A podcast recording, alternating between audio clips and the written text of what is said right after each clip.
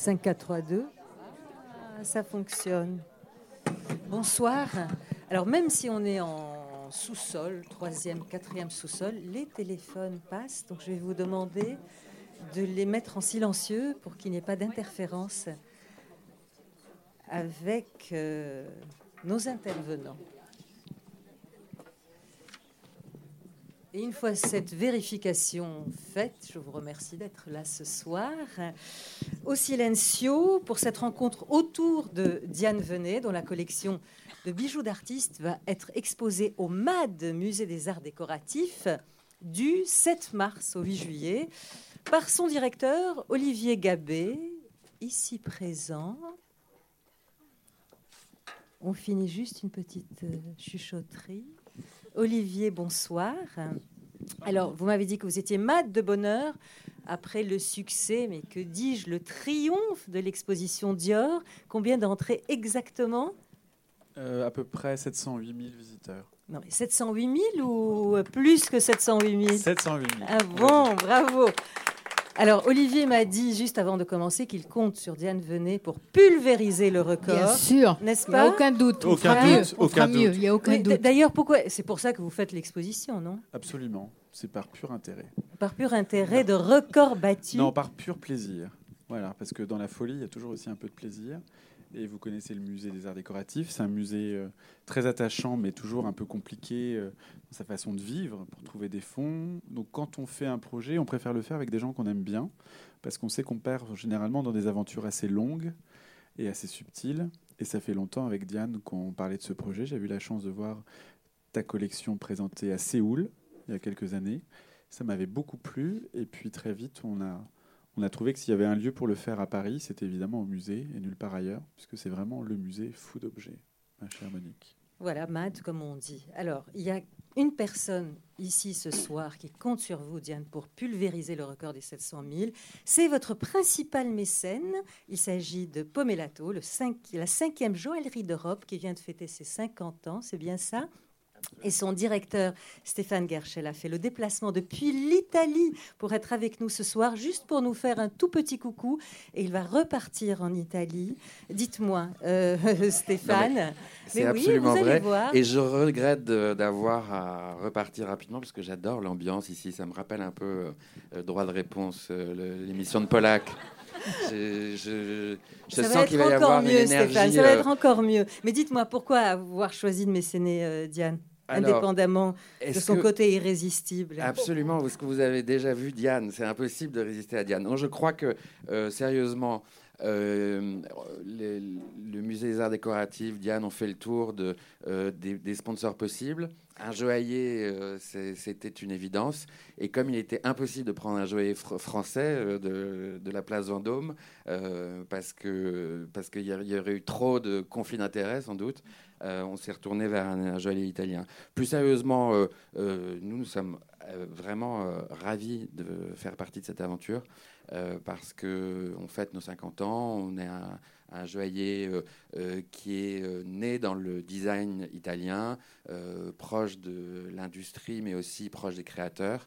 Et cette exposition, naturellement, avec toutes ces pièces uniques ou en édition très limitée euh, des, des artistes les plus importants au monde, euh, c'était une évidence et c'est euh, un courage incroyable de la part de Diane d'avoir monté cette collection et de la partager avec le public. Et est-ce que Pomelato demande à des artistes de, de créer des bijoux pour lui ou pas encore? C'est un projet que nous avons. euh, D'ailleurs, on en a parlé avec Diane euh, et on, on compte sur son. Euh, entre gens on compte sur son entre-gens, pas forcément. Euh, on compte sur ses conseils et sur euh, et sur. C'est c'est quelqu'un de très intransigeant, euh, Diane. Donc euh, c'est vrai, Oui. Euh, mais c'est nécessaire euh, quand on a une démarche d'artiste. Et euh, et j'ai j'ai beaucoup aimé les, les dialogues qu'on a eus. Et je voilà. on- Rigoureux plutôt qu'intransigeant, non? Rigoureux. Ça aussi. peut être les deux. Oui. On va dire les deux. Donc, sur ces belles paroles, on va vous laisser repartir en Italie. On ne vous chasse pas, mais euh, voilà, merci. Merci d'être passé nous faire coucou. Alors, donc, ce départ tonitruant ne va pas nous, quand même, faire oublier la présence parmi nous de la galeriste Esther de Bossé. Esther, vous éditez des bijoux d'artistes, vous les exposez et vous les vendez aussi dans votre galerie parisienne, Mini Masterpiece. Et vous allez, chère Esther, tout nous dire sur les secrets de fabrication de ces œuvres délicates à fabriquer. Et vous allez voir, messieurs, dames, que ce n'est pas une mince affaire. Mais notre star ce soir, vous l'avez compris, c'est Diane Venet.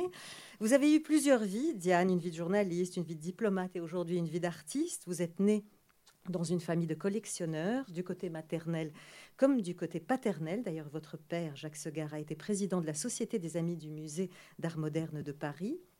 Et les tableaux de maître hérités de vos parents, vous les avez aussitôt vendus pour vous constituer une collection de bijoux d'artistes que vous exposez depuis dix ans maintenant. En 2008, vous vouliez un lieu symbolique pour montrer ces bijoux ces bijoux sculptures. Et vous avez choisi une piscine, la piscine où vous avez appris à nager. Et c'est ainsi que la piscine de Roubaix a exposé 170 œuvres de 75 artistes différents.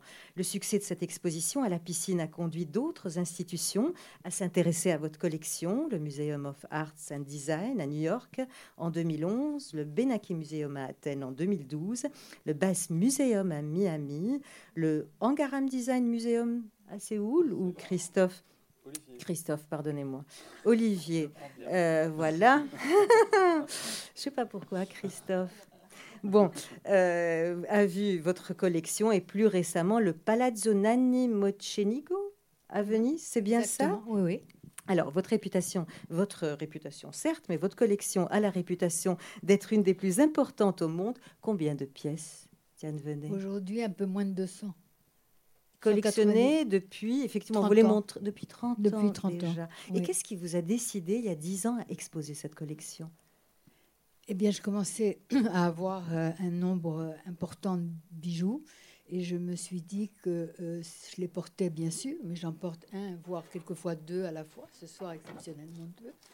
Et que une collection s'était faite pour être partagée, pour être montrée. C'est pas pour garder les choses dans un coffre ou à l'abri du regard. Donc, euh, donc j'ai, voilà, c'est vraiment un désir de partage et ça continue. Et, le point de départ de cette collection, est-ce que vous pouvez nous dire euh, comment le point de départ, ben, c'est très joli. Le point de départ, c'est une histoire d'amour. Alors, il n'est pas là, il est dans le train, l'amour en question. Il arrive, il va être en retard. Mais quand j'ai rencontré Bernard Venet il y a 30 ans, un peu plus de 30 ans, euh, il était un jeune sculpteur. Et à la première occasion de me faire plaisir. Il m'a roulé une barre d'argent autour du doigt. Elle est là. Et c'est le départ de tout, mythe ou réalité. Mais c'est vrai, c'est vraiment vrai. Et puis après, il m'a donné un ou deux bijoux, trois bijoux, quatre bijoux de ses amis artistes, Armand, César et, d'autres autour de lui. Nous vivions à New York à l'époque.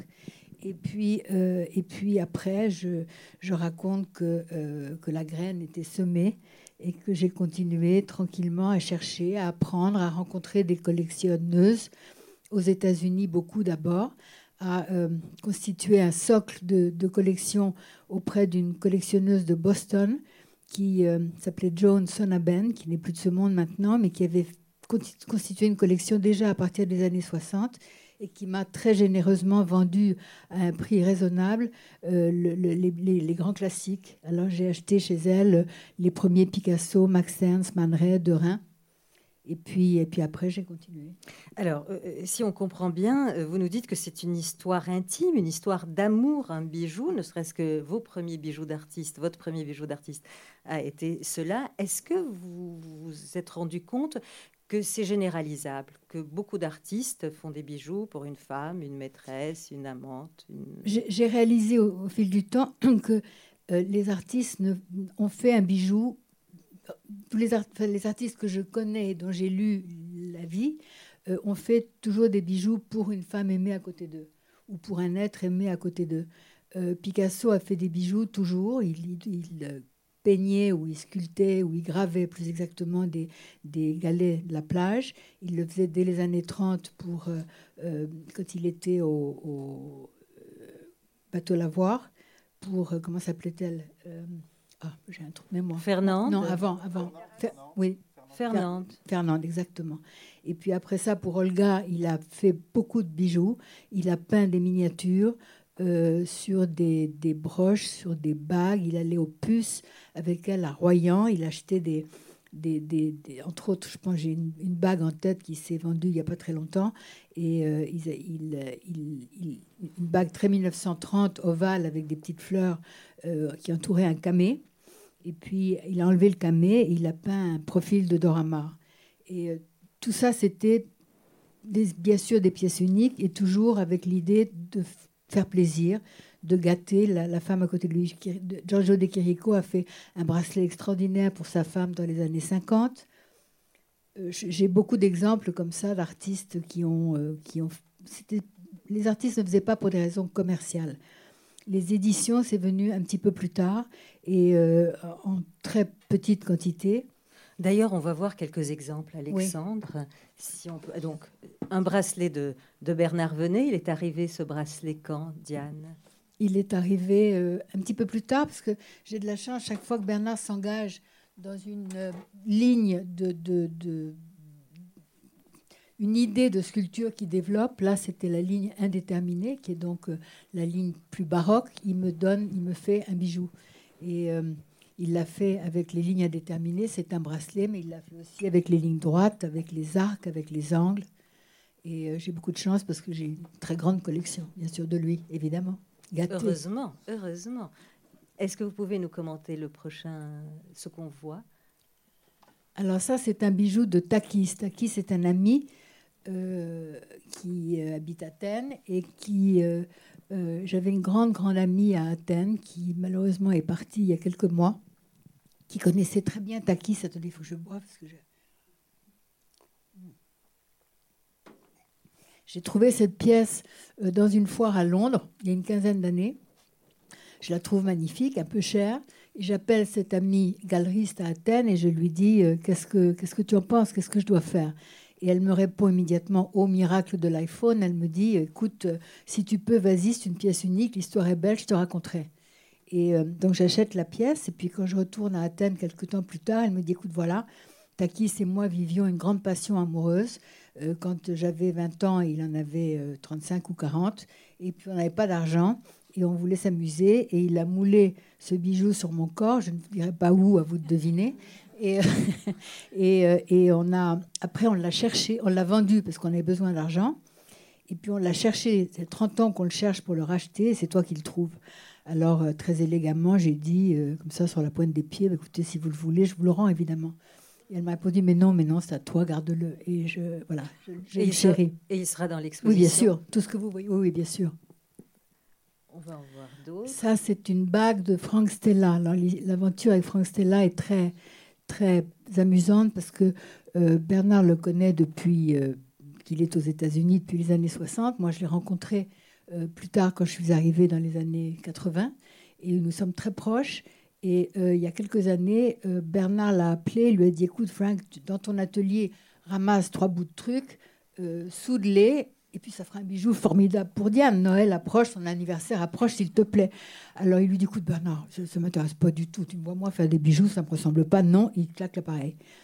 Bernard s'accroche et puis quelques mois plus tard rappelle en disant Frank quand même ça serait gentil c'est rien pour toi fais ça. Mais je te dis Bernard ça m'intéresse pas du tout. Et puis euh, quelques temps plus tard quelques mois plus tard on nous, nous dînons Frank Harriet sa femme Bernard et moi chez eux. Et euh, Bernard taquine Frank en lui disant Tu sais, c'est dommage que tu n'aies pas accepté de faire quelque chose pour Diane, parce que John Chamberlain, qui était un copain de nous tous, euh, a fait un bijou pour Diane. Et euh, Bernard ajoute Et puis, ça m'a pas coûté très cher. Et hmm. Frank relève la tête et dit Ah bon? John a fait un bijou pour Diane. Il se lève, il se retourne, il ouvre un tiroir et il me sort un collier qui est aussi dans l'exposition, qui est un prototype, qui est une sorte d'énorme nœud papillon comme ça qu'il avait fait. Et il me dit, ça c'est un cadeau pour Diane. Ça c'était vraiment adorable. Et après, je l'ai convaincu et on a euh, travaillé sur l'idée d'un bijou qui qu'on a édité en 10 exemplaires avec la galerie Mourmans en Belgique et euh, que Esther, dans sa galerie, a représenté euh, un moment. Et alors, ce, bijou, par exemple, sera également dans l'exposition. alors, Olivier, vous, allez présenter effectivement dans l'exposition des bijoux, mais également, euh, si j'ai bien compris, des, des, œuvres d'art d'artistes. bah, non pas que ces, ces, bijoux ne soient pas des œuvres d'art, mais... On est bien d'accord. Bah, comme vous l'avez dit, Monique, le, la collection de Diane a été présentée à plusieurs reprises, dans des endroits très différents. Euh, nous, on avait envie de la présenter parce que, vous le savez, nous sommes une collection de collections. On n'a pas été décidé par un président de la République ou un roi de France. On a été décidé, au, fondé au XIXe siècle par des collectionneurs ou des, artistes et designers qui avaient envie de faire quelque chose pour euh, les arts décoratifs français. Donc, du coup, on est une, une conglomération, c'est pas très élégant comme nom, en tout cas, on va dire une jolie cueillette de beaucoup de collections différentes. Donc, présenter déjà une collection particulière, c'était un peu revenir aussi aux sources de la maison. Deuxième point, c'est que euh, on est très attaché au musée à essayer à, chaque fois de créer un lien entre le sujet et le lieu. on n'est pas simplement une Kunsthalle où on présente n'importe quelle exposition ou n'importe quelle collection. On choisit et on est choisi. je crois que c'est très fort dans l'exposition euh, de la collection de Diane et du, titre qu'on a choisi ensemble, la collection idéale, parce que c'est à la fois la collection et une série d'invitations. Euh, on trouvait que c'était important de, l'articuler aussi à l'histoire de l'institution. Et très vite avec Diane, on s'est dit, mais il faut qu'il y ait une, originalité aussi à, ce projet. Et euh, l'originalité, elle est venue justement de ce dialogue entre l'objet infiniment petit du bijou quelquefois et beaucoup plus grand, qui est celui de, l'œuvre d'art au sens plus classique pour le grand public, même si évidemment au musée, on s'emploie depuis 150 ans à montrer qu'il n'y a pas de hiérarchie dans les productions artistiques. Le musée a été assez précurseur dans ce domaine.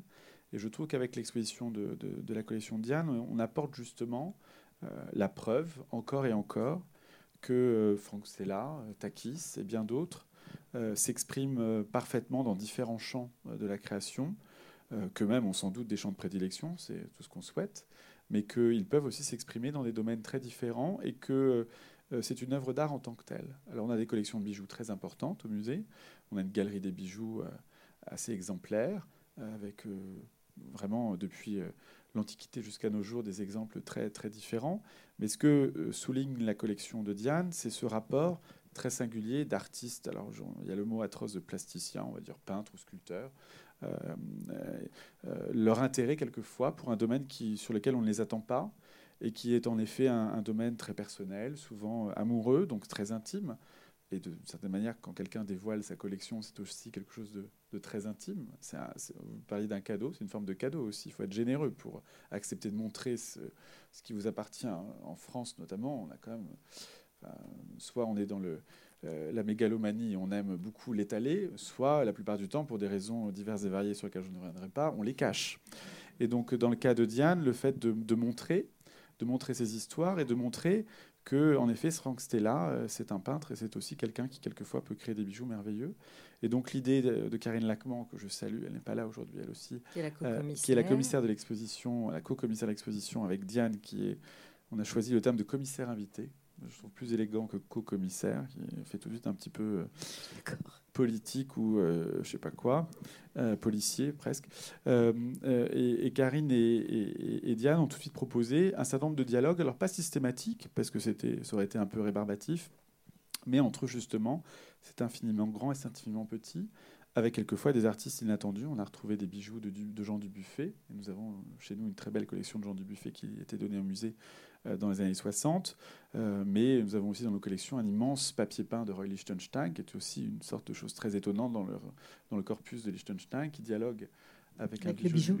Et, c'était ça qu'on avait envie de montrer, parce que je crois que la mission du musée aussi, c'est de montrer que les, objets sont beaux et que les objets sont des, œuvres d'art en tant que telles, surtout quand on est au niveau des, pièces qui sont, dans, euh, qui sont conservées dans la collection de, de Diane, c'est-à-dire à très très haut niveau d'artistique et qui couvre des périodes historiques assez vastes finalement, plus de 100 ans, euh, jusqu'au monde très contemporain. Et ça, je crois que c'est très important aussi parce que euh, quelquefois, les visiteurs, et on fait des expositions pour les visiteurs, nous on se fait plaisir, mais on fait aussi ça pour le plus grand nombre, euh, les visiteurs sont quelquefois un peu déboussolés par rapport au fait que le monde qui nous entoure est assez pléthorique. On montre souvent beaucoup, beaucoup de choses, on produit beaucoup, et tout d'un coup, c'est une autre respiration qu'on leur présente avec une collection choisie et euh, des dialogues d'artistes, euh, d'abord avec un commanditaire, parce que cette partie-là aussi est très importante, et en même temps, au sein de chaque travail d'artiste, un dialogue entre sa pratique habituelle et euh, tout d'un coup le caractère quelquefois même très unique, très original du bijou. Esther, puisque le micro est sain et sauf, est-ce que euh, vous avez travaillé avec Franck Stella pour la création Non, parce que mon lien avec le bijou d'artiste professionnel a commencé euh, après. Après. alors, il, m'a donné envie. Donc quelque part, euh, tout est lié. Et alors, est-ce que c'est quand même assez particulier euh, de proposer à un artiste de faire un bijou? Est-ce qu'ils sont tous très ouverts à la chose? Pas du tout. Et puis après, pour la réalisation, parce que c'est quand même quelque chose d'assez particulier, réaliser un bijou, c'est pas comme peindre une toile. Euh, ils ne sont pas tous intéressés par le sujet, euh, mais je pense qu'avant de leur demander, il faut d'abord réfléchir à euh, savoir pourquoi on va s'adresser à tel artiste. c'est vrai qu'on pense plus à des sculpteurs qu'à des peintres en général. Et Frank Stella est un peintre, mais c'est aussi un sculpteur, tellement ses, tableaux sont en relief. Et donc la question du volume est intéressante. Donc je vais plus voir des, des sculpteurs que des peintres. Et, les difficultés que vous rencontrez souvent, c'est quoi? Parce qu'effectivement, faire une sculpture est une chose, et faire une sculpture qu'on peut porter, puisque c'est le but, en mon est une obsession, c'est que c'est la question que je leur pose, c'est comment est-ce qu'un un projet de bijoux, de sculpture miniature peut avoir du sens dans votre travail? Euh, Puisque finalement, je, le, le, rêve, c'est, enfin, ce n'est pas un, un objet dérivé, surtout pas. Euh, et ceux qui refusent finalement euh, restent vraiment euh, voilà, attachés à, à, cette idée qui, qui nous paraît L'idée, ce n'est jamais de faire en petit ce qu'ils font en grand dans Alors, leur carrière. Parfois, ça peut être une réduction. peut être ça, mais c'est pas. Voilà, mais c'est comment est-ce qu'ils vont l'intégrer dans leur travail euh, plus monumental. Et, quand un bijou d'artiste est réussi, c'est qu'il est beau, qu'il est portable, mais c'est aussi qu'il va trouver sa place dans le corpus de l'artiste. Et là, on se dit qu'on a vraiment euh, réussi. Et du coup, l'artiste va en parler vraiment comme il va parler d'une autre sculpture ou d'une autre euh, installation. On, on, va voir d'autres exemples de bijoux, Alexandre. Alors, ça c'est Pénon, j'imagine. Ça c'est Pénon, oui, avec les lignes de sa main imprimées sur la, la fine plaque d'argent, d'or, sur une branche qui signe bien euh, le travail de Pennon. Ça ne peut pas être quelqu'un d'autre, c'est magnifique. Est-ce que vous lui avez demandé, est-ce que c'est une œuvre ben, qu'il avait réalisée L'œuvre est, dans la collection du musée et elle est dans ma collection aussi. Donc euh, c'est une double raison. C'était un des points de rencontre. Entre... Et on connaît un peu l'histoire de ce bijou ou pas? Il, a l'habitude de faire beaucoup de bijoux, Pennon Non, non, non, j'en connais pas d'autres d'ailleurs. Et il a travaillé avec une jeune euh, collectionneuse euh, galeriste à Londres qui s'appelle Elisabetta Cipriani, qui travaille euh, évidemment plus spécialement avec des artistes italiens. Mhm. Et ça, ça date d'il y a une dizaine d'années. Alexandre? Là? Alors ça, c'est Esther qui va parler, parce que moi, je ne connais pas Jean-Luc Moulin. Je l'ai rencontré il y a quelques jours, parce que je fais pour l'exposition aussi une série de petits films de 4 minutes avec un jeune cinéaste qui est ici d'ailleurs, Damien. Et, euh, et on, tourne des petits films qui... Euh, euh, avec la, question est très simple. La question est posée à l'artiste en gros plan. C'est quoi le bijou pour vous Qu'est-ce que vous allez vous faire On, va voir André Serrano tout à l'heure. Alors Jean-Luc Moulin, Esther. Oui, Jean-Luc Moulin, c'est une de mes très belles rencontres depuis l'année dernière. c'est un artiste euh, très rigoureux euh, et on peut l'imaginer très éloigné de ce genre de projet. Et en fait, euh, eh ben pas du tout. Parfois, il y a des portes qu'il faut aller ouvrir. Et j'ai été très bien accueillie et, et j'adore mes conversations avec lui. C'est quelqu'un, c'est un artiste brillant et qui a tout de suite compris ce que c'était qu'un bijou d'artiste et, et quelle réflexion ça pouvait soulever chez lui. Alors, je, savais en allant le voir que la question du corps, la question du, dedans, du dehors, tout ça, c'était des choses qui allaient l'intéresser. Donc j'ai glissé quelques mots comme ça dans ma première euh, conversation. Euh, explique, explique ce que c'est. Oui, alors ça, c'est notre deuxième projet euh, qui, qui, a vu le jour il y a, il y a quelques semaines. Et c'est un. Parce qu'alors, il faut juste que je vous parle. Il, faut, il faut quand même que vous nous racontez, par exemple, vous prenez rendez-vous, vous lui dites dès le départ que c'est pour un bijou, ou bien vous alors, allez en fait, amicalement. j'ai rencontré parce qu'il a fait une, une, exposition au Centre Pompidou, et j'avais rencontré une jeune femme qui s'occupait des éditions du musée. Et, euh, et on s'est bien entendu. Et elle m'a dit, ce qui serait bien, c'est d'imaginer des bijoux qui seraient dans la boutique du musée en parallèle des grandes expos. Et elle me dit, euh, une des prochaines expos, c'est celle de Jean-Luc Moulin. Et elle m'a dit, écoute, il est très difficile, on va y aller toutes les deux. Et puis évidemment, devant la porte de l'atelier, elle m'appelle en me disant, ben non, je pourrais pas venir. Et donc euh, je me suis dit, bah c'est pas grave, voilà. Et, donc j'y suis allée toute seule et ça s'est très bien passé.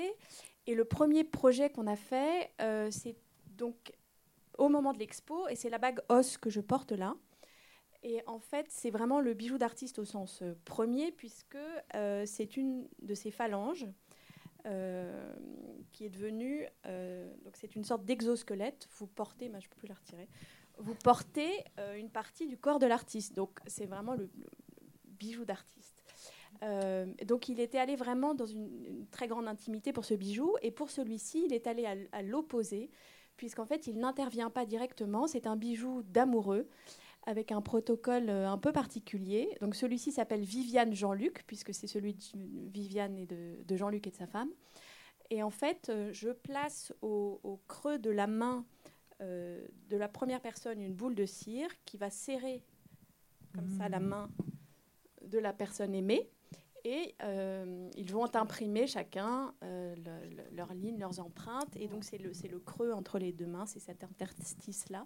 Et c'est aussi une réflexion sur la technique de la cire perdue, puisqu'il ne peut y avoir qu'un seul exemplaire. Et, euh, et voilà, donc c'est le bijou qui portera le, nom des, des Et je, me- commanditaires. je me suis mise dans, la queue, si je peux Oui, dire. et, et moi, moi aussi. ouais. Ah, bah, vous, tu- vous vous êtes mise, pardonnez-moi Ben, Diane Bernard, peut-être. Ah, Diane Bernard. Ah, c'est sur mesure. oui, voilà. Il y a- Ah, a qu'un exemplaire à chaque fois. Un exemplaire à chaque Il n'est fois. pas prévenu encore, il n'est pas là, il n'est pas arrivé. D'accord. Bon, bon, bon, bon, bon. Et vous faites donc là, on peut faire autant d'exemplaires euh, qu'on souhaite. Non, puisque la technique de la cire perdue, en fait, on, on a un objet en cire et qui est ensuite, euh, par, par un processus de, de- de moule et de, de, de fonte, voilà, la cire va couler et ne va résulter à la fin que le tirage, Très bien. Ju- donc juste un tirage. juste un tirage. Un tirage. Mais, mais généralement, vous faites peut-être euh, un peu plus qu'un tirage. Alors la- ça dépend, il y a des projets qui ont du sens en pièce unique et il y a des projets que je fais en petite édition, mais toujours limité, signé, numéroté. Euh, ça c'est un dialogue avec l'artiste. Euh, voilà, savoir quelle diffusion il a envie d'avoir pour, ce, pour cet objet. Et que vous vendez effectivement à la galerie Mini Masterpiece. On, on peut avoir une idée d'un prix, par exemple, de bijoux euh, Euh, Celui-ci, je l'ai, je l'ai pas encore. Mais celui- celui-ci, vous ne l'avez pas encore? J'ai pas encore le prix. Non. Ah, d'accord. Très bien. Non. Alors je Bon. vais limiter la boule de cire, évidemment, parce que la taille de la boule de cire va euh, indiquer le poids en or. D'accord. Euh, Si la main est grande, c'est un problème. Ah oui. que des enfants. bon, on passe à l'autre. Ça, c'est très joli. Ça, ce sont, euh, j'étais, je connaissais Sol Lewitt et euh, à l'époque, je n'avais pas pensé à lui demander euh, de faire un bijou pour la collection qui était toute jeune, toute jeune, et j'avais pas pensé encore vraiment à une, collection sérieuse. Mais j'ai connu ses filles quand elles étaient toutes petites et j'ai su qu'il avait fait deux bijoux, deux bagues pour deux filles, Sophia et sa petite sœur, et elle me les prête pour l'exposition. Et c'est assez émouvant parce qu'il n'a fait que ça, donc c'est assez joli. Et ils vont être en résonance avec, euh, avec une œuvre Avec de- un dessin, absolument, avec un dessin qui m'est prêté par un collectionneur qui est ici ce soir. Parfait. Merci, monsieur. Alexandre. Ah. Non, c'est pas Alexandre. Non, non. Je dis Alexandre pour marquer. Ah, d'accord. Effectivement, euh, l'œuvre de Claude Lévesque, Venin, elle, est, euh, euh, elle date de quelle année? Elle date de 2014, je crois. Premier projet avec Claude Lévesque. Il y en a eu deux après. Euh, Donc il y a certains artistes qui, qui, qui se prennent au jeu et qui ont envie de faire et de refaire. oui, et voilà, de parce qu'après, ils ont, ils ont d'autres idées. En fait, on leur soumet un, un- un- un nouveau sujet. Il y a une première idée qui jaillit. Et puis après, il y en a d'autres. Mhm. Donc, euh, si on s'entend bien, on continue. Et ça, c'est très amusant à porter Ouais. parce que je le porte souvent. Et euh, les réactions sont. euh, Quelquefois, on ne me demande pas, on ne me demande rien. Quelquefois, c'est. Ah Bah, on dirait un crâne aussi. Ben voilà, voilà. Alexandre. Ah, Jeff. Alors, Jeff qui, euh, Jeff. Alors, qui euh, fait beaucoup parler ces derniers temps beaucoup, avec des beaucoup. Je ne sais tulipes. pas où on en est d'ailleurs. ce Avec soir. des tulipes, là, c'est d'un autre ordre. J'ai beaucoup. Alors, cette, ce, ce rabbit euh, a été fait euh, avec euh, Stella McCartney. Pas très bien pourquoi. Je pense qu'ils étaient, ils sont très amis. Et en 50 exemplaires, ce qui était beaucoup, mais ce qui est très très peu, parce qu'il y a énormément de collectionneurs de Koons, parce qu'il a produit, il produit beaucoup. Et, euh, comme il est très cher, ce sont des collectionneurs qui ont en général beaucoup d'argent. Donc euh, le bijou est en platine, il a coûté cher, mais euh, je me disais que quand même c'était important vu euh, l'importance de l'artiste, parce qu'on l'aime ou on l'aime pas, mais je pense que c'est quand même un artiste bien sûr qui va rester dans le temps. Et, euh, et j'ai vraiment euh, me suis mise à genoux pour avoir le bijou, pas devant Koons, que je connais mais pas bien, mais devant le galeriste qui pouvait éventuellement intervenir pour me le faire avoir. Et finalement, au bout de deux ans de palabre, j'en ai eu un. On va pas C'est son- demander à C'est son seul bijou. Donc même s'il y en a seul 50, bijou. il y en a Ouais. qu'un. On va pas de- vous demander, Olivier, Hein si vous aurez une œuvre de Oui. Koons dans l'exposition. Monique, vous viendrez la voir. Bien sûr. Ça, c'est un, ça, ça, c'est un c'est ami qui à nous qui est un Anglais qui s'appelle Philip King, qui euh, a été le président de, de la Royal Academy pendant une dizaine d'années, qui est un contemporain de Caro et de Moore et, de, et qui est un monsieur délicieux. Et euh, c'est un ami à nous et je lui ai demandé un bijou. Et je l'ai mis en contact avec Esther et, euh, et j'ai laissé, euh, et voilà, et c'est sorti. euh, et c'est Et, très, et ça, c'est une, une- une jolie histoire. Ça, c'est un- aussi un bijou très récent. Et il y en a d'autres euh, de lui qu'on est en train de faire. Et une, une fois, je suis allée voir Jean-Luc Moulin et je lui ai raconté un peu mes projets. Et je lui ai dit, mais j'ai un super beau projet avec, avec Philippe King. Il me dit, waouh, Philippe King, je l'adore. On s'écrit depuis deux ans, on s'est jamais rencontrés, mais on a beaucoup de- d'estime l'un pour l'autre. Et du coup, je vais faire une exposition dans les prochains mois. Euh, Moulin King et euh, la première fois qu'ils se rencontreront, ce sera le soir du vernissage. Ah, très bien. Oui, j'espère être invité. Ah, là, on est Alors, dans les classiques. Là, on est dans les classiques, Ah. mais là aussi, pensé, j'ai pensé qu'il fallait avoir un Dali dans une collection, parce que Dali a fait énormément de bijoux. On en connaît, on a vu la, bouche euh, dans Paris énormément ces derniers mois. Et euh, je, il se trouve que je connais le directeur du, musée qui est propriétaire de l'ensemble des bijoux Dali, qui se trouve à Tampa, en Floride. Je suis allée jusqu'à Tampa pour demander, non pas à acheter, parce que les musées ne vendent pas, mais est-ce qu'on me prête un ou deux bijoux pour les expositions qui se suivaient On m'a toujours refusé. Alors, euh, ben, j'ai cherché un bijou, mais je voulais pas. euh, je n'avais pas les, moyens d'avoir un bijou parce qu'il a utilisé beaucoup de pierres, donc euh, c'est forcément très cher. Puis il n'y en a pas beaucoup. Et un jour, un galeriste ami, Blaise Parino, pour ne pas le citer, m'appelle et me dit je- j'expose des dessins de Dali et il y a un bijou, tu devrais venir voir, peut-être que ça t'intéresse. Et ça m'a intéressé plus que tout parce que c'est un bijou totalement surréaliste puisque c'est la taille d'une petite cuillère. Donc, comme vous voyez, le, le creux est une montre et le, le manche est un peigne. Et j'aime énormément cette pièce parce que euh, là, c'était une édition qui était prévue de 6, mais euh, les textes disent qu'on n'en connaît que deux, peut-être trois. Parce qu'il faut dire que souvent, les éditions sont projetées, mais ne sont pas réalisées. Ou, euh, comme par Faute exemple... de collectionneur ou euh, Pour Vasarely, il y a eu un bracelet. Euh, L'édition prévue était, je crois, de 150 exemplaires, mais il n'en a fait que 10 ou 12, et puis ça a fait faillite parce que c'était euh, en, en nacre et ça coûtait extrêmement cher et ça s'est arrêté là. Donc ça, ça arrive aussi. Qui est l'artiste le plus cher? Est-ce que Dali est plus cher? Est-ce que Picasso est plus cher? Est-ce que Calder? Calder est sûrement très très cher parce qu'un grand que- collier de Calder, et je vais en avoir deux. Et je veux vraiment saluer les collectionneurs parce que moi, je n'ai pas de collier de Calder. Et, euh, et, euh, j'ai une, une amie collectionneuse en Finlande et une autre à Londres qui m'ont prêté deux colliers. Celui-là par une galeriste à Londres qui est une amie Louisa Guinness et un autre qui vient de Finlande que vous verrez. Euh, ça, c'est à moi, oui. Et euh, ça aussi. Mais, euh, les, les colliers aujourd'hui, ça, ça vaut en vente entre 600 et 800 000 dollars. Ah oui. C'est très très cher. Ce sont toujours des pièces uniques, bien que Calder, on sait, a fait plus de 2000 bijoux. Parce Lui-même. que oui, la cherté vient du fait qu'il les ait réalisés lui-même. Oui, et Ou est-ce que c'est rareté. uniquement le la pièces rareté uniques, la rareté. Et lui. Et puis, dans, dans l'ordre, Picasso, par exemple, il vient juste après ou après Dali Ça dépend quelle pièce. D'accord. Ça- ça- Et on a fait dépend. énormément aussi, Picasso Non, pas énormément. Non, c'était l'édition de 20. Et, euh, et il a fait avec François Hugo, qui était le, le petit-fils de l'arrière-petit-fils de Victor Hugo. Il s'est laissé convaincre euh, à partir de plats en argent qu'il a réalisé en, dans les années, à la fin de sa vie, dans les années 65-70. Et Jacqueline a convaincu que ces plats en argent devaient devenir des médaillons à porter. Et du coup, il y a une série d'une vingtaine de médaillons, une quinzaine, non, une vingtaine, vingtaine de médaillons euh, édités en 20 exemplaires. Enfin, il y a tellement d'œuvres sur papier de Picasso que tu me l'accorderas, Olivier, c'est rien. C'est rien du tout. Ah oui, bien évidemment. La, la, la surprise est pour la fin. Alexandre, on va parler d'un ami là. Un ami Oui. qui, qui a une grande Mais oui. exposition, une grande rétrospective, et que vous César. avez reconnu César. Et ça, euh, ça s'est fait exprès pour vous, Diane? Celle-là était faite avec des, des- oui, absolument, était faite avec des, euh, euh, des, des bijoux de- de- de- d'enfance, qu'on m'a des, des gourmettes, des petits bracelets, des choses qu'on m'avait données quand j'étais petite fille.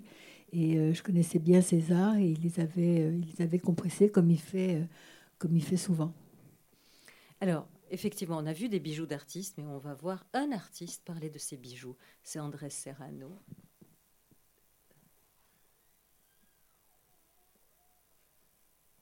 Voilà, et le voilà.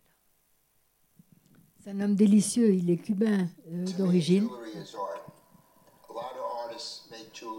And, and they, they're artists, they make uh, other things, uh, but they're also known for some of their jewelry. Uh, and, and then there's jewelers who make jewelry, and, but that's an art form too. So jewelry is something, uh, it's, uh, it's uh, you know, art that can be worn. When I, was, when I designed my ring, I was thinking of my work. And so that's why I, I did crucifix, because religion uh, is something that is very specific to my work at times. Not all the time, but some of the time. I had uh, Irina, my wife, in mind when I created it, because Irina had just started uh, making jewelry. Uh, she's an artist, and she also started making jewelry but not really as a jeweler, but as an artist. And, and she was working with clay that she would, uh, you know, sculpt with her fingers very quickly, and then bake, and it became, and it be- hardens, you know, it hardens into a hard uh, substance once you bake it. And she was doing it so quickly, effortlessly, uh, and I was so impressed that the, the first five or six pieces that she made, which were very big necklaces, I bought. uh, I bought just to have because, besides being an artist, I'm a collector. And when I see beautiful things, I, I like to collect them. And so, but uh, Irina it convinced me that I should do a ring. And so uh, I played with it, and Diane came along, and it was the right thing to do at the right moment it doesn't come easy to me. I have to think about it. And, you know, some people, uh, like Arena, can do it without even thinking. But I, I had to think about it. And when I made it, I, did it quickly uh, because I, I believe that if it looks good, just leave it. you know, don't, don't overdo it. And so sometimes the artist needs to learn how to do less rather than more. And, uh, but, you know, it was what I wanted to say. It was a big crucifix ring, and that's what I wanted to express. Moralité, c'est du travail. Non Moralité, oui, sûrement, c'est du travail, sûrement. il, sûrement. il est dans l'exposition. Il est dans Euh, l'ex- l'expo- avec la bague qu'il porte et que j'ai euh, et que j'ai aussi, bien sûr. oui, Très bien. Alors, il y a différentes parties de l'exposition, j'imagine, différents euh, thèmes. Les thèmes récurrents. Alors, on a beaucoup parlé avec Olivier et avec Karine Lacman et on a pensé euh, qu'on se devait d'être chronologique parce que c'est très difficile d'exposer euh, un Picasso ou un Derain à côté d'un Rauschenberg. C'est difficilement lisible. Donc, on a pensé à rester chronologique, mais euh, avec des thèmes. Alors, on a développé le thème du portrait, le thème de l'abstraction, le thème de la nature, le thème de la religion. Et, euh, c'est une promenade euh, que j'espère que vous viendrez voir, euh, tout le premier étage du musée. Deuxième, Deuxième étage, pardon.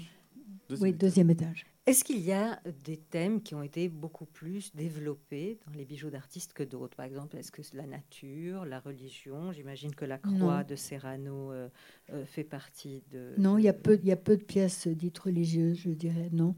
Les portraits, par exemple, Picasso en oui, a fait Picasso, c'est des portraits. non, la nature, peut-être beaucoup, l'abstraction, bien sûr aussi. non, c'est un les pièces de Calder, par exemple, vous les mettez dans quelle catégorie? Les bijoux de Calder C'est l'abstraction. Très bien. Hein? Il n'y a pas de doute. Moi, je crois que ce qui est frappant, parce que je trouve que c'est particulièrement révélateur dans cet entretien avec euh, Serrano, c'est qu'on n'est pas surpris quand même de voir parmi ces bijoux d'artistes des bijoux faits par des artistes intelligents et généreux. Et c'est vrai que j'ai été frappé, moi je ne suis pas spécialiste du tout du bijou, ni de l'art contemporain, donc ça fait euh, deux très grands avantages pour euh, juger librement d'une liste d'œuvres quand elle arrive sur votre bureau et qu'on discute avec les commissaires d'une exposition. Euh, ce qui m'a frappé, c'est qu'il n'y avait pas beaucoup d'artistes que je n'aimais pas. Et, bizarrement, euh, c'est qu'on a les mêmes goûts, Olivier. parce que je, n'ai acheté que des artistes que j'aimais. C'est pas exhaustif du tout ma collection. Que, j'aimais pour des raisons euh, pas tant subjectives que je me suis rendu compte que je les aimais aussi parce qu'ils avaient cette intelligence du rapport à l'objet, à l'objet d'art et à l'œuvre d'art, qui est aussi une preuve euh, de générosité euh, à la fois artistique et même intellectuelle. J'entends quand c'est amusant quand quand Esther nous dit bah, des fois il y a des gens qui elle propose et puis disent bah, non pas du tout c'est pas du tout ma cam on laisse tomber je pense que cela je les comprends mais il y a un petit fond de ringardise et je mmh. m'explique euh, notre musée a été créé au 19e siècle, et c'est pour ça que là encore c'est une résonance parfaite avec le, projet de Diane, euh, pour expliquer à un plus large, plus large public possible qu'il n'y a pas de hiérarchie dans l'art. Euh, moi j'étais conservateur au musée d'Orsay pendant un certain temps, il y avait, sous la présidence de notre ami Serge Lemoine, il y avait les conservateurs de peinture, les conservateurs de sculpture, les conservateurs d'architecture, la photographie, le dessin et les arts décoratifs, tout en bas. Et euh, c'est-à-dire qu'en plus j'étais le plus jeune, donc c'était le dernier qui parlait. Quoi. Tous les, les, pontes parlaient, puis ensuite, qu'en pensent les arts décoratifs Donc on a la chance, nous, d'être dans un musée des arts décoratifs, donc ils sont tous à égalité, c'est une grande chance. Et je crois que les artistes les plus intelligents, c'est ceux qui se rendent compte que la création artistique peut s'appliquer à des choses extrêmement variées, des usages extrêmement variés, et je trouve que c'est une preuve à la fois d'intelligence et de générosité. Et on est frappé dans les choix que tu as fait, dans les choix de l'exposition, euh, que ce sont souvent justement ces, ces, artistes qui ont apporté quelque chose en plus à, l'histoire de l'art de mon point de vue. Euh, je trouve que c'est émouvant, ces, ces, bagues de Sol Lewitt. C'est bouleversant parce qu'on n'attend pas du tout là, euh, Sol Lewitt évidemment. pour nous, c'est quelqu'un de très conceptuel, pour d'autres peut-être même très aride. Et tout d'un coup, il y a même une sensualité dans la façon dont il a fait ses, ses, bagues, ses bijoux, dans un cadre familial et affectif très particulier qui en donnent une autre vision et qui nous disent que finalement les artistes qui s'intéressent à ce sujet-là ont souvent quelque chose en plus je trouve, les, euh, leur donne une valeur encore supplémentaire euh, du point de vue de l'histoire de l'art. Et on se rend compte aussi que les bijoux d'artistes représentent aussi les grands mouvements euh, d'art contemporain. Moi, j'ai tout à fait conscience là de, de, de montrer et de, de collectionner et avec, encore une fois, les prêteurs fantastiques, de montrer un musée miniature de tous les courants et des artistes les plus importants de la seconde partie du siècle dernier et de celui-ci. Et euh, moi, personnellement, je dirais avec humour qu'évidemment, je n'aurais pas les moyens de m'offrir en grand, en réel, euh, une collection de cette sorte, mais je veux dire en miniature, c'est possible, c'est envisageable. Et ça, c'est quand même très joli. Bien sûr. Esther, une fois que, que l'artiste vous euh, a, élaboré son projet, etc., après vous le mettez en relation avec un orfèvre, comment ça se passe concrètement pour la réalisation? Alors certains me donnent des simples dessins, euh, certains me donnent des impressions 3D, certains me donnent des mm, en terre ou enfin ça, voilà ça dépend de leur pratique euh, et de leur maîtrise informatique. Euh, et ensuite, je travaille avec deux euh, orfèvres, un à Paris et un à Athènes. Et je voilà, dispatche un peu les projets euh, avec l'un ou avec l'autre. La grande difficulté, c'est quoi? C'est l'ergonomie C'est que ça soit C'est voilà, le poids, l'ergonomie, la, la, cohérence économique aussi. si j'ai un jeune artiste qui vient me voir avec un, une parure qui va faire 50 cm comme ça de long et et qui veut réaliser en or, euh, voilà, avec des diamants. Euh, voilà, mais j'avais avant mon aventure des bijoux, j'avais une, une, aventure de galerie pas du tout liée aux bijoux et j'avais évidemment cette même. Enfin, j'ai d'ailleurs l'impression de faire exactement le, même métier qu'avant et, la, cohérence économique, j'y pensais aussi avant, bien sûr. Je faisais pas un tirage d'un jeune artiste d'une photo de 10 mètres par 5. voilà, donc il y, a plein de, choses à, prendre compte. Je voulais revenir sur quelque chose que tu disais tout à l'heure qui est intéressant. Les, arts décoratifs, quand, euh, le, la, frontière est très ténue, je veux dire, parce que moi, j'essaye d'être rigoureuse, comme je disais tout à l'heure, et de ne collectionner que les bijoux d'artistes. J'aime pas non plus le mot, mais plasticiens, donc sculpteur ou peintre. Mais j'ai eu euh, les échos de, de Sotsas, qui est un merveilleux designer, comme on dit. Euh, bon, mais qui, à mon sens, n'est pas un sculpteur.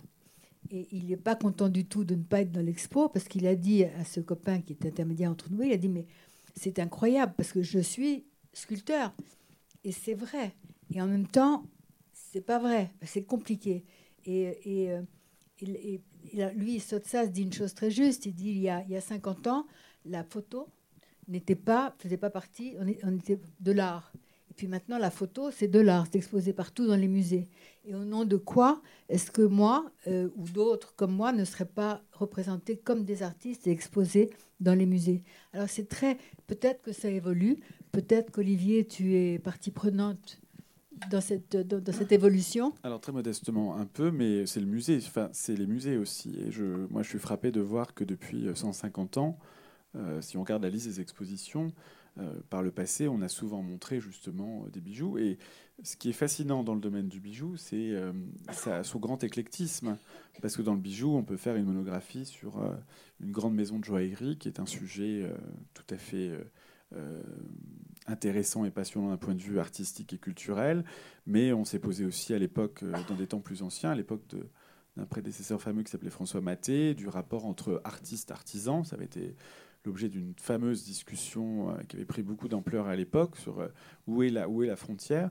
Euh, je, pense que les frontières, on les recrée en effet de façon plus ou moins symbolique quand on s'intéresse, comme Diane, en effet, à ce rapport du bijou de peintre et, de sculpteur.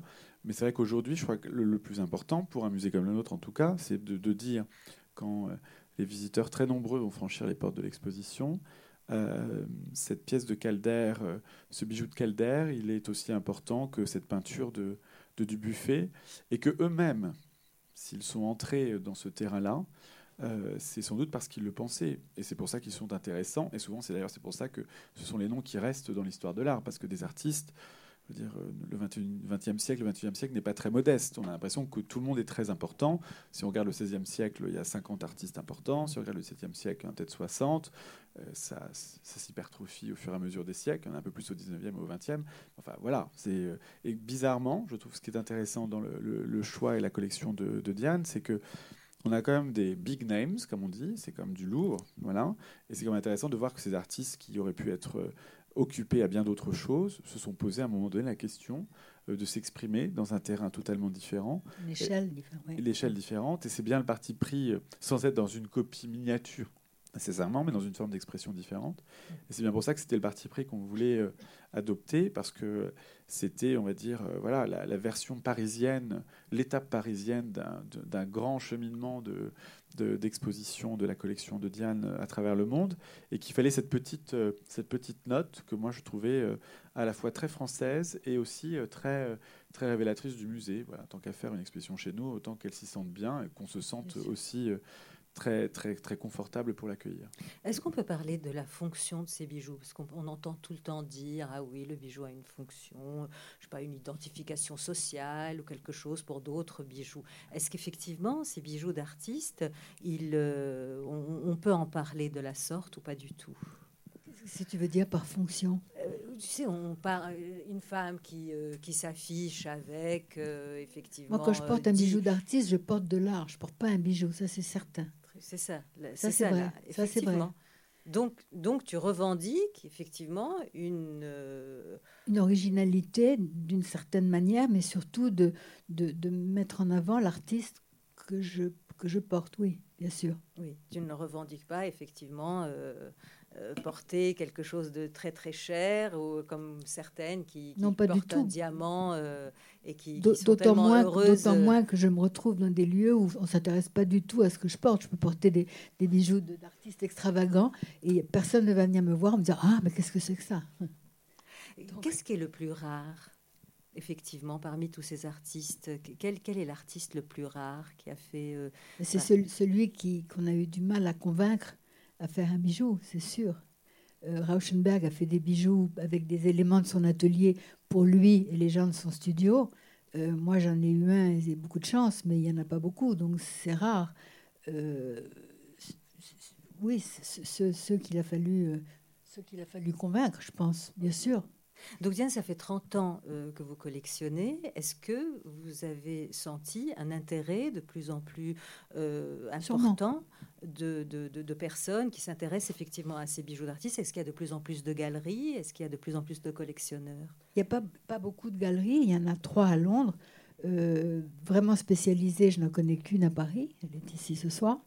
Et, euh, et non, il n'y a pas beaucoup de galeries. Alors maintenant, dans les, dans les ventes aux enchères, il y a très souvent une petite section où quelques bijoux d'artistes, là à Monaco, ils ont vendu euh, il y a trois jours des compressions de César. Euh, je ne sais pas ce que ça a fait pour employer leur jargon, mais, euh, mais euh, oui, il, il se passe quelque chose. Hmm. Il se passe quelque chose. Et grâce à Olivier, peut-être qu'il se passera davantage. On va voir. Et peut-être grâce voir. à Esther. Racontez-nous un peu, Esther. mais il y a eu un âge d'or. oui, quand même du c'était quelle année, l'âge Euh, d'or? des 60 60, 70, oui. Après, il y a eu un grand creux. Et, et- c'est dû à quoi? L'âge d'or, c'est-à-dire on, on Ben, aimait quoi? Aux C'était quels États-Unis et en artistes? Ouais, et et, en, où? et en Italie, des, des artistes fabuleux qui se sont intéressés à ce domaine. Mhm. Quelques grands éditeurs. euh, en Il y a un homme qui s'appelle Giancarlo Montebello, Voilà. qui est un homme extraordinaire, qui a, fa- qui a fait des bijoux d'artistes pendant euh, 20 ans, 15 ans, et puis qui un jour, en les exposant, s'est tout fait voler. Donc il a arrêté, mais il a été l'initiateur. C'est lui qui a fait les bijoux de Niki de Saint-Phal, les bijoux euh, de Man Ray, les bijoux d'un certain nombre d'artistes. Il Fontana beaucoup complètement. Euh, et c'est un homme tout à fait délicieux et qui est un père, c'est certain. Oui. Et puis il y a bien sûr François Hugo et son fils Pierre à Aix-en-Provence, bien sûr. Mais il y avait des. J'ai retrouvé des anciens magazines où il y avait des publicités pour les, les- les- les bijoux d'artistes euh. Donc c'était plutôt ça. pop art quand même. C'était cette période-là qui Oui, était ah, très. bah, euh, Arte Povera aussi. euh, oui. Arte Povera, bien sûr. Il y Oui, a eu oui. des très grandes expositions. Il y a eu quelques Et puis une exposition aussi. Braque en 63 à Paris, Voilà. des arts décoratifs, initiée par Malraux. on, on- on a des bijoux de Braque, Oui, par, bien sûr, dans, il y en a dans la collection du musée. Moi, j'en ai, et on, bien sûr. C'était au MoMA en 67 67, oui. Voilà, donc bon. Je- Paraît-il Je avec. ne pense pas qu'aujourd'hui le MoMA fera une exposition de bijoux d'artistes, par exemple. Peut-être dans quelques années, mais Pas pour le moment, non. Braque et Calder sont les deux plus en, en nombre qui ont fait le plus. euh, Non, parce de- que de Braque ne les faisait pas lui-même. Braque les faisait avec un joaillier ami à lui, Ouais. dont il disait il est ma, il est ma main. Hum. Mais euh, Calder les a fait tout seul, c'est un petit peu différent. Élément de séduction, je voulais vous demander tout à l'heure, effectivement, quand vous portez euh, les bijoux, vous sentez que effectivement un bijou d'artiste, euh, c'est aussi un élément de séduction Pas du tout? Vous ne pensez pas les choses comme ça? Non, je pense pas. Non, je pense pas les choses comme ça, non. D'accord. Vous auriez pu, peut-être. Et, et effectivement, on a vu le- le- l'âge d'or. Euh, Est-ce qu'il y a eu des modes aussi? Effectivement, au fil des ans, depuis 30 ans, vous avez vu surgir des modes, indépendamment des courants artistiques. euh, il y a des modes de typologie aussi. Euh, la broche fait son retour, mais pendant quelques années, c'était plus compliqué. Le dada, moi. Ouais. Ah mais ça revient. Donc il y a des modes dans les typologies. Donc aujourd'hui, c'est surtout la broche euh, que- qui intéresse les gens ou c'est Non, non, pas encore. Les- la bague reste un bijou voilà, très emblématique. Le collier, le, voilà, peut-être un petit peu moins le bracelet et les boucles d'oreilles, mais, mais, mais tout de même. Le tatouage fait con- concurrence, évidemment. Non, mais par rapport à ce que disait Esther à l'instant sur le fait qu'on c'est pas tout à fait évident que le MoMA ferait aujourd'hui une exposition sur le bijou, il y a comme eu aussi toute une histoire des institutions qui n'était pas forcément très confortable par rapport à ça, parce qu'il y avait un peu, on peut le comprendre après tout, il ne faut pas juger, petite impression quand même de futilité par rapport à ça. Et c'est vrai que le bijou d'artiste a été un pont important pour remettre aussi la typologie même du bijou au centre de l'intérêt scientifique, artistique, culturel, ça c'est indéniable.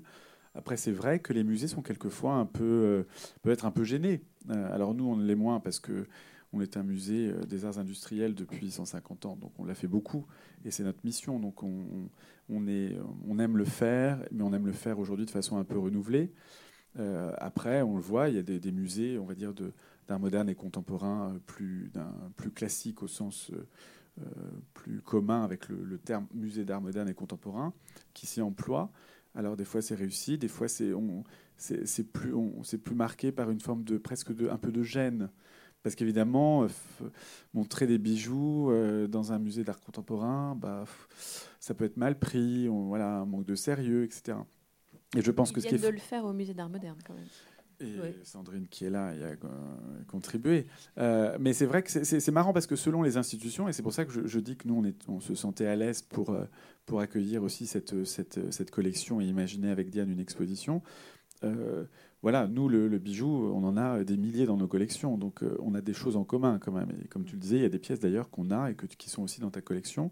Donc on se sentait à l'aise et, du coup, euh, je pense que ça sera frappant dans l'exposition. Il y a un sentiment de jubilation. On n'a pas besoin de se justifier de montrer des bijoux. On, nous attend un peu aussi là. Et donc du coup, je, crois qu'il y a une, approche qui est nécessairement différente d'un autre musée. Je crois que ça, c'est tout à fait normal. Ce sont surtout des bijoux de femmes parce qu'il y a aussi des bijoux euh, d'artistes non, on, va montrer 248 bijoux très exactement par 152 artistes, si j'ai bien compté, dont 29 femmes. Donc c'est beaucoup et c'est pas beaucoup.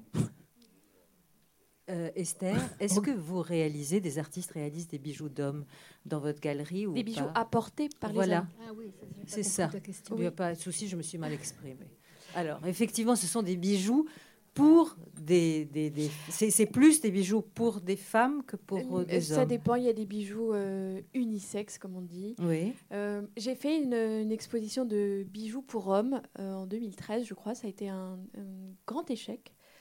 Parce que vous sentez que les hommes ne sont pas intéressés Non, je pense que c'était le début de mon aventure. Je, voilà, j'aurais peut-être dû, peut-être je le pas assez d'hommes. Plus, plus tard, je connaissais pas assez d'hommes qui portent des bijoux.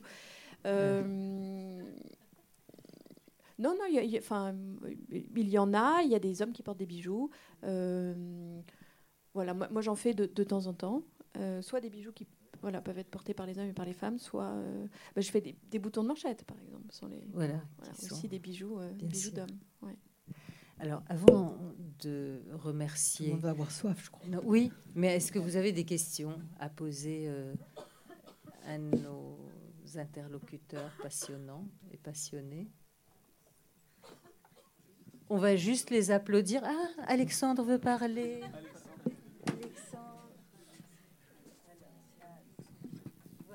Il y a une histoire qui m'a beaucoup plu. Le, fait que, que ce soit des, œuvres d'art, il n'y a aucun doute, parce qu'ils se sont faits par des artistes. Euh, Frank Stella est un artiste, on ne peut pas dire le contraire. Calder est un artiste, euh, on ne peut pas débattre là-dessus. Mais euh, il y a une question du bijou, un changement d'échelle qui fait que les choses sont parfois plus abordables. Et ici, on est un petit peu tous sans doute euh, amateurs ou connaisseurs de la chose artistique. On a sans doute oublié à quel point une œuvre d'art, une institution, ça pouvait être quelque chose d'intimidant. et comme un bijou ou un objet d'art décoratif, puisque tu le signalais, Olivier, pouvait être euh, plus, plus abordable, effectivement, et, dont on pouvait sentir plus proche. Euh, et il y a peu de temps, j'ai lu cette histoire, Olivier, que tu racontais, sur ta découverte d'une compression de, de, César euh, portée en collier. Je trouvais que ça assez éclairant sur ce thème. J'ai vécu quelque chose de différent, pas avec un bijou, mais aussi d'un peu, peu similaire, et, je trouverais ça assez joli que tu, puisses la raconter. en fait, je, l'ai dit souvent à Stéphanie Busutil, je crois que César est le premier artiste contemporain dont j'ai entendu parler. Et j'avais 4 ans. Et en fait, c'était un, tout à fait un quiproquo. Une amie de ma grand-mère portait en sautoir une compression de César en or. Et elle me disait, c'est de César. évidemment, Olivier Gabé, très bête. 5, ou peut-être 5 ans, parce que je lisais beaucoup Astérix. Moi, je pensais évidemment à Jules César. Et j'étais ébloui qu'à travers les temps, euh, cet objet merveilleux soit arrivé sur, euh, sur le sautoir de cette amie de ma grand-mère, qui devait en, plus me laisser perplexe sur l'échelle des âges, euh, etc., la, chronologie. Et voilà, c'est cette histoire. Et, je pense en effet que bah, finalement, je me rends compte que je ne suis pas spécialiste d'art contemporain, mais je suis amateur. Et j'ai- j'aime, j'aime voir des expositions. Et puis, on, on reçoit beaucoup de créateurs contemporains au musée, évidemment. Et je me suis rendu compte après coup que finalement, le, mon, premier, mon premier contact avec l'art contemporain était passé par une compression de César, euh, mais en bijoux. Le, et le- le phénomène de la compression chez César, c'est un geste tellement important en bijoux. C'est extraordinaire. L'i- L'idée d'avoir, euh, c'est magnifique. Je veux dire, l'idée d'avoir compressé des bijoux, on lui portait ces, ces bijoux de famille qu'on ne portait pas, les, les médailles, les gourmettes, etc. Il les compressait pour qu'on puisse les porter. C'est quelque chose de formidable, unique et formidable. Sur ces belles paroles, il ne nous reste qu'à les Merci.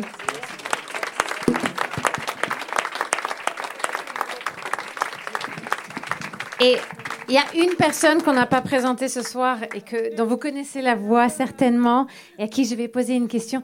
Monique Younes, combien d'auditeurs avez-vous tous les matins sur RTL 2 millions, autant que ce soir. Voilà, presque autant que... Merci beaucoup Monique d'avoir d'avoir animé cette soirée. C'était...